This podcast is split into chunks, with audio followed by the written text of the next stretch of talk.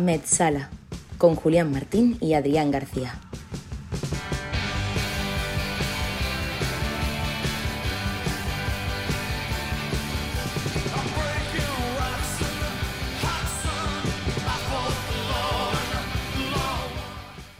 Hola, hola, ¿qué tal? Bienvenidos a Metzala, el podcast de fútbol que va más allá del verde. Después de una larga espera, ya estamos aquí. Y digo estamos porque conmigo, aún en la distancia, está mi amigo, mi confidente, mi compañero, Julián Martín. ¿Preparado por ahí? Sí, Adrián, aquí estamos, aquí estamos. Más preparados que, que Lucas Vázquez en el minuto 70. empezamos, empezamos fuertecito. ¿eh? Preparado, imagino, también para responder a esa gran pregunta ¿no? que hemos lanzado en redes sociales. ¿Qué es Metzal? Así es, así es. Eh, ¿Qué es Metzal? Ese anzuelo que, que lanzábamos en redes sociales eh, y que hoy vamos a responder. ¿Qué es Mechala? Pues Mechala pues son, como tú has dicho, esas historias que van más allá del verde, más allá del, del césped, esas, esas historias que ocurren entre bambalinas, por así decirlo. Mechala son los grandes personajes, las grandes historias pues relacionadas con el, con el deporte rey, que trataremos de traeros porque ya nos conocemos nosotros todos los lunes con, con un enfoque diferente, yendo más allá, yendo a lo que nosotros, nuestra numerosas reuniones hemos denominado como intrafood. Intrafood. Y, y no solamente, efectivamente, y no solamente lo haremos mediante el podcast que, como ya hemos dicho, traeremos todo, todos los lunes. Eh, tendremos unas magníficas redes sociales que, que tendremos bien actualizadas y donde os tendremos bien informados de todo lo relativo al programa y que más tarde os, os detallaremos. Al menos hasta que nos aburramos, como nos pasó con, otro podcast que, no quiero recordar. Pero bueno, en cualquier caso, este podcast Metzala hablará en muchos casos, como bien dices tú, Julián, de esos locos, de esos genios, de esos rebeldes que por uno u otro motivo se quedaron fuera de la historia. Y hoy, en nuestro debut, en este primer capítulo de la primera temporada de Metzala, no podíamos dejar pasar la oportunidad de hablar de otro que no fuera él. El balón para Guti, Guti, ¿qué tacó? ¡Oh, qué bonito! ¡Oh, precioso! Este sí, este sí es un gran gol. ¡Qué taconazo de Guti! Guti solo, ¡ay, la pone atrás para Benzema! ¡Gol! Lo que acaba de hacer Guti, señores. Dios mío! ¡Gol, gol, gol, El genio y el mago del Madrid en la uña del pie izquierdo tiene más talento que toda la plantilla junta. La este madre que lo parió. Yo creo que, no hay ningún futbolista en el mundo que haga eso.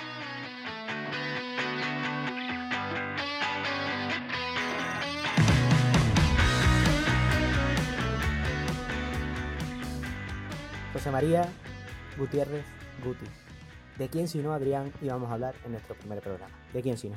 Hombre, la duda ofende, porque si alguien aúna en sí genialidad, insurgencia y además para nosotros nostalgia, ese es él. Y además porque le acompaña una historia peculiar prácticamente desde, desde el principio. Efectivamente, mm, Guti, como todo hijo de buen vecino, comienza a jugar en el equipo de su ciudad, en el equipo de su Torrejón natal, en el Rayito. El otro rayo, el otro rayo, claro.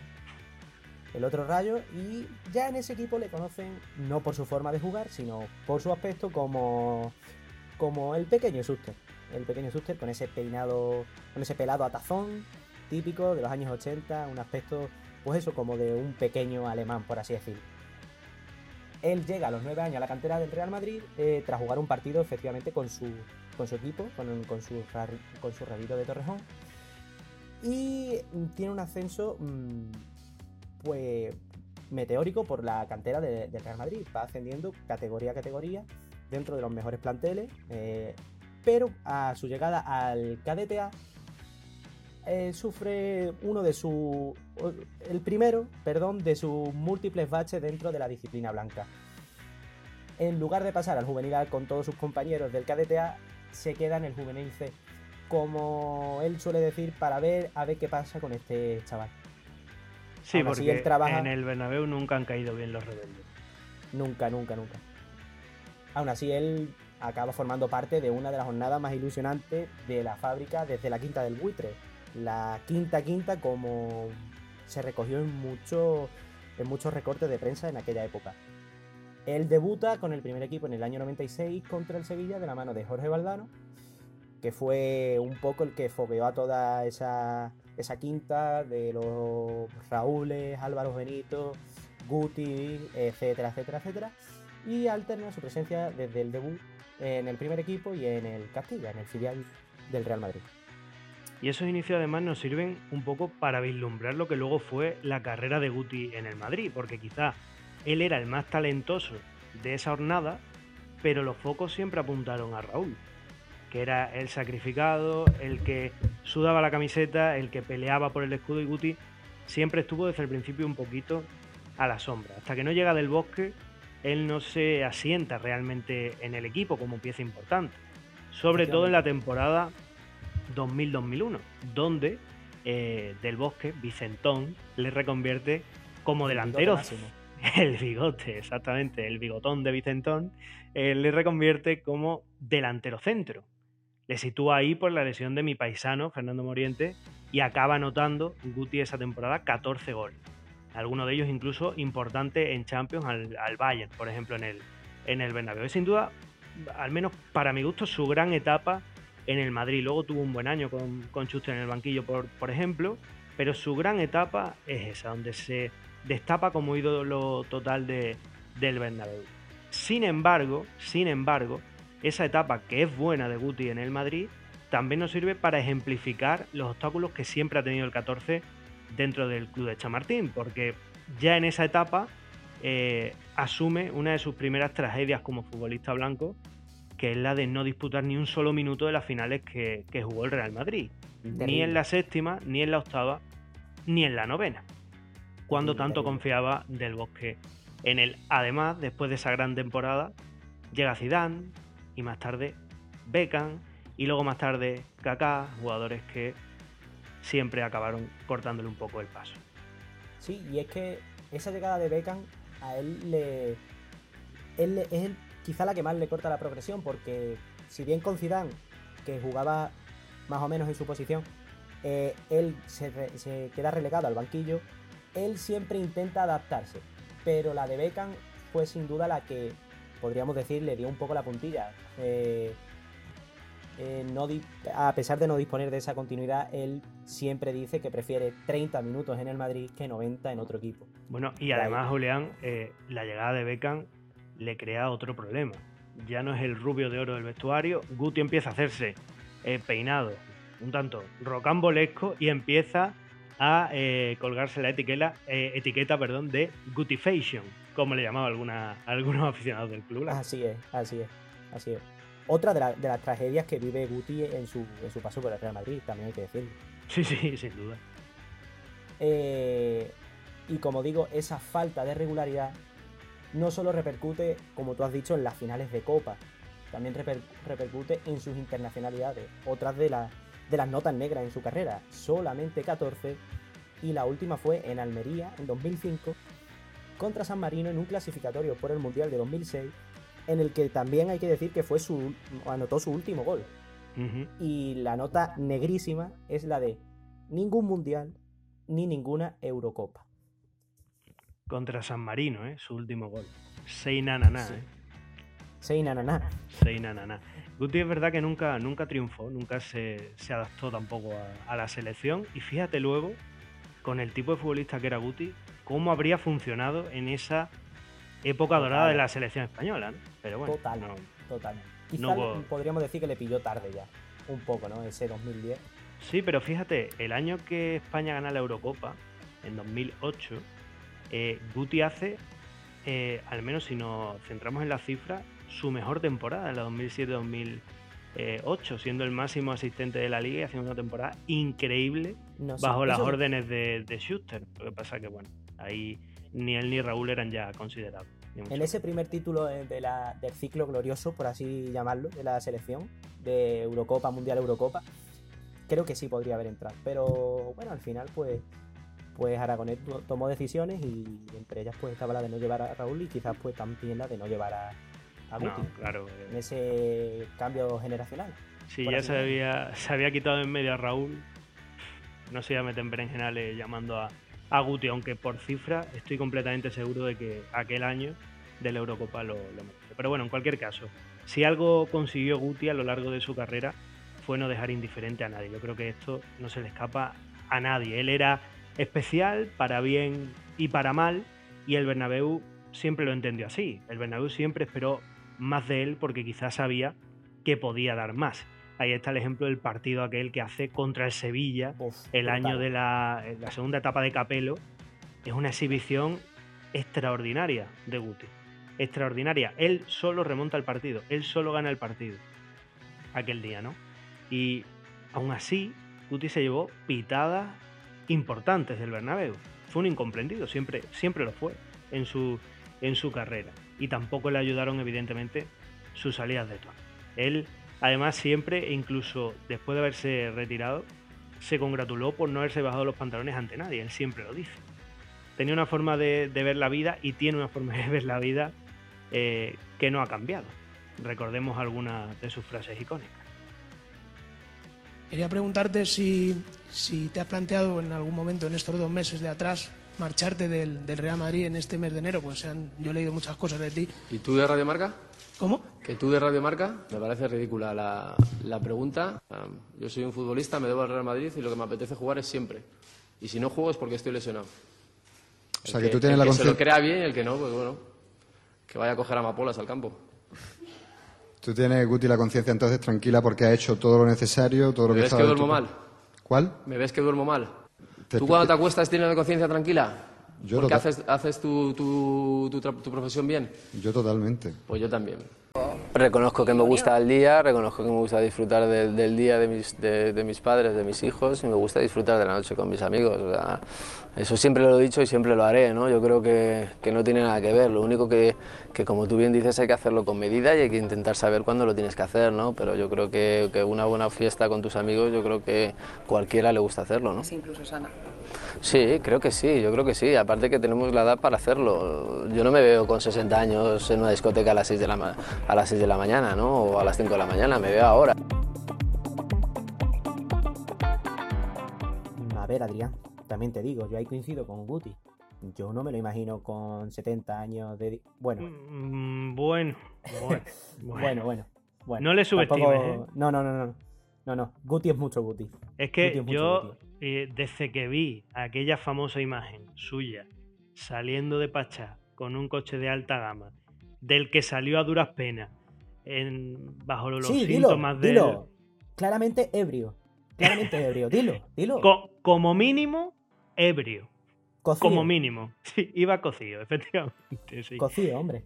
Y, y ese tipo de. Sí, sí, sí. Ese tipo de cositas que, que hacía Guti un poco fuera de tono. Eh, fueron también las que le causaron muchos problemas a lo largo de, de su carrera. Véase también su, su, último año, ese encontronazo que tuvo con, con Pellegrini en, en, Santo Domingo. Sí, sí, en esa aciaga tarde-noche de Copa del Rey en la que el Alcorcón escribió mm, en los, para los anales de la historia su nombre con letras de oro. Sí, Adrián. sí, sin duda, muy bonito. Te ha quedado bonito. Sí. Alcorconazo. Alcorconazo. Siempre va a retumbar en los, en los pasillos de Chamartín. Alcorconazo. Un triste final para la, la, la, carrera de Guti en esa última temporada en el Real Madrid, en la que se perdió 13 partidos por lesión y solo jugó 9 como titular. También hay que tener en cuenta que aquel, en ese año llegó eh, con la vitola de estrella, algo que después no se demostró, pero mmm, con la vitola de estrella, como digo, sí, Kaká. Ricardo Kaká. Parecía que sí. Al, al, que le acaba quitando el sitio en el, en el equipo, pero bueno. Guti acaba siendo titular ese año, sí, sí. Eh, y hablábamos de lo malo, en ese encontronazo con Pellegrini, ese corte de mangas, esa discusión en los vestuarios. Eh, pero también hay que hablar de lo bueno. Hay que hablar, bueno, no de lo bueno, de lo celestial, de lo, de lo absolutamente maravilloso, de ese taconazo, de ese aliup, podríamos decir, que le deja en bandeja el gol a Karim Benzema frente a Aranzubía en un Riazor eh, que años atrás se le había atragantado muchísimo al Real Madrid y con un chispazo de magia, Guti hace la del tacón de Dios y nos deja a todos los madridistas enamorados con uno de los mejores goles, podríamos decir, de la última década, década y posiblemente de la historia de la liga. Sin duda, sin duda. Yo llevo mucho tiempo viendo fútbol y te puedo asegurar que es de las cosas más locas que he visto nunca, sin duda. O sea, por mucho que, que vuelva a verse la jugada, sigues preguntándote lo mismo. ¿Cómo se le ocurrió hacer eso? Es que no lo habría hecho nadie en el mundo, solo se le podía ocurrir a él. Nadie, nadie. Y es que las narraciones es que ponen los pelos de punta. Eh, la de Lama que hemos, que hemos puesto al comienzo y, la de las demás radios, eh, Antonio Esteba, en fin, mm, cualquier narración que escuchases de, la jugada te pone los pelos de punta porque es que es para ponértelo. Es brutal, fue brutal. Y lo que decía Lama además le viene como, como anillo al dedo. Decía que en la uña del dedo meñique de su pie izquierdo tenía más talento que, el resto de la plantilla. Y es que era así, era así, totalmente. Totalmente, totalmente. Justo al final de esa temporada, como decíamos, se despide tras un comunicado antes del, clásico que no sentó bien en las altas esferas blancas, pero mm, en ese clásico mm, ya se despide y una despedida con Jorge, Jorge Valdano, justo el que le dio la alternativa, eh, una, despedida, perdón, que a él no le convenció mucho porque siempre ha comentado que a él lo que le hubiese gustado es un partido de despedida, como se ha hecho con los grandes, con los grandes nombres del Madrid, aunque últimamente mm, es algo de lo que la gente se queja mucho. El Madrid no está sabiendo despedir bien a sus leyendas, pero, pero bueno. Fue una eh, despedida muy, muy fea para lo que había sido útil. Que, ojo, fue la misma despedida que se llevó Raúl, que se fue el mismo año, con la diferencia de que luego Raúl, años después, tuvo ese partido de homenaje que nunca tuvo Guti. Así es. Y tras esa rueda de prensa, días después, llega a Estambul, llega a Turquía y llega para vestir en la camiseta de besista eh, y rápidamente se convierte en un icono del club. Una llegada en la que se da un baño de masas absoluto. Que también era un bonito preámbulo de lo que luego fue su, estancia en Turquía, porque no fue precisamente el único baño que se llevó allí. Buena referencia, compañero, buen apunte. Gracias, gracias, compañero, por ese apunte. Muchísimas gracias. Estamos aquí para ayudar. Eh, y lo que decimos, se convierte en, icono del club, tanto es así que mm, años más tarde acabará siendo el segundo del conjunto, en unos tiempos convulsos de, de, de eh, como entrenador, mm, sus inicios en el, la Levinga de la fábrica fueron complicados porque no disponía de la confianza total del club, como se venía demostrando en su, en su paso como jugador. Y comienza a dirigir el, Alevinga, eh, asciende año a año, equipo a equipo, de la cantera de la fábrica. Y en su primer año en el juvenil eh, consigue el triplete, ganando la Liga de División de Honor la Copa del Rey y la Copa de Campeones en un hito. Mm, iba a decir sin precedente, pero no tengo pruebas, entonces no lo puedo decir. Claro, está feo decirlo eh, sin tener pruebas, claro. Claro, entonces en ese momento, eh, un año después, busca avanzar taponado por la situación que había en el Madrid, porque el paso natural era tomar la rienda del Castilla, pero en ese momento el que tenía los mandos era eh, Santiago Solari, que, años más tarde acabaría tomando la, la rienda del Real Madrid. Claro. Pero qué bonito hubiese sido ver a Guti ahí, ¿eh? Y qué bonito hubiese sido verle en el primer equipo. Yo sigo teniendo esa ilusión de que algún día se dé, pero lo veo complicado por lo que decíamos antes, ¿no? De que en el Bernabéu nunca, nunca han gustado los, los rebeldes. Eso es así. Y Guti ha sido siempre un rebelde. No, y que cada vez es más complicado, Adrián, porque mm, tras su paso por el por Besista, como decíamos antes, como segundo, y por el Almería, eh, la cosa no acabó demasiado bien. No, por lo que sea, no. Eh, y es que en noviembre de 2019 llega al conjunto al conjunto del Índalo eh, para sustituir a Pedro Manuel, que en aquel momento no lo estaba haciendo nada mal. Pero tras cenar Guti con el jeque al Shake, este quedó un poco onnubilado por su aura de galáctico y tal. Y ¿Qué pasaría en aquella cena? Ni lo, ni lo quieras saber. Ni lo quieras saber. Yo, yo vivo bien sin saberlo y, espero seguir así durante mucho tiempo. Eh, entonces, eh, e, tras ese fichaje, todas las miradas se ponen sobre Guti. Y la, la opinión popular mm, decía que el equipo jugaba bien. Si bien en la, en la clasificación eso no se demostró porque, vale, no fue un, un, un no, la situación no empeoró sobremanera. De la segunda posición, Guti lo deja en junio eh, en la tercera. Pero el equipo jugaba mm, bastante bien, bastante bien. Quizás reflejo de su, de su paso por el, por el Real Madrid. Sí, en la, ya te digo, en la fábrica el, el juvenil jugaba muy bien al fútbol. Nota negativa. El escándalo en la discoteca en el que se decía que Guti había salido con varios de sus jugadores de discoteca, que había documentos que así lo atestiguaban, y el presidente eh, obligándole a dimitir si, había algún, si salía alguna prueba de, de lo mismo. Que nosotros sepamos, no llegaron a salir esas pruebas, pero la relación entre los dos ya quedó bastante, bastante tocada para, como ya hemos dicho, quedar finalmente despedido en junio de, 2019. Su trayectoria como entrenador, o su corta trayectoria como entrenador hasta el momento, ha terminado marcada por lo mismo que marcó su trayectoria. Es curioso, es. cuanto menos curioso, en fin, genio y figura hasta, hasta la sepultura, don José María. Porque al final, como entrenador, como jugador, como persona, Guti es único y forma parte, al menos eso pienso yo, de un selecto grupo de, futbolistas que pese a sus errores enseñaron a una generación a, amar el fútbol. Por eso abrimos hoy con él, porque a ambos nos enseñó un poquito a amar el fútbol, más allá de los goles y de la parafernalia que recubre este fútbol moderno que cada vez nos gusta un poquito menos, ¿no? Entonces, para terminar, yo creo que hay una frase que le dice Guti a. Bueno, más que una frase, es una anécdota que, le cuenta Guti al fallecido Michael Robinson en el informe Robinson que le hicieron, que le hicieron al 14. Muy bueno, totalmente recomendado. En el que Guti cuenta que su madre, cada vez que terminaba un partido, le llamaba por teléfono, le decía que, oye hijo, es que tal ha corrido más que tú, es que tal ha luchado más que tú.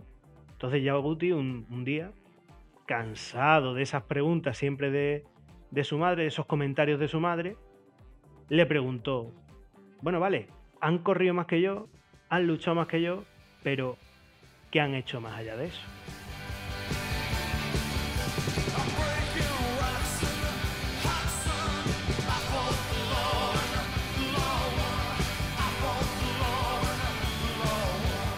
Bueno, pues, pues ya hemos llegado al final, ya hemos llegado al final. Antes de despedirnos, nuestras redes sociales, eh, en Twitter e Instagram somos arroba mechala, cambiando la E por un 3. No creo que sea tan difícil. No, no es difícil. Para nada. Y en Facebook eh, tenemos una página, somos e Mechala Podcasts.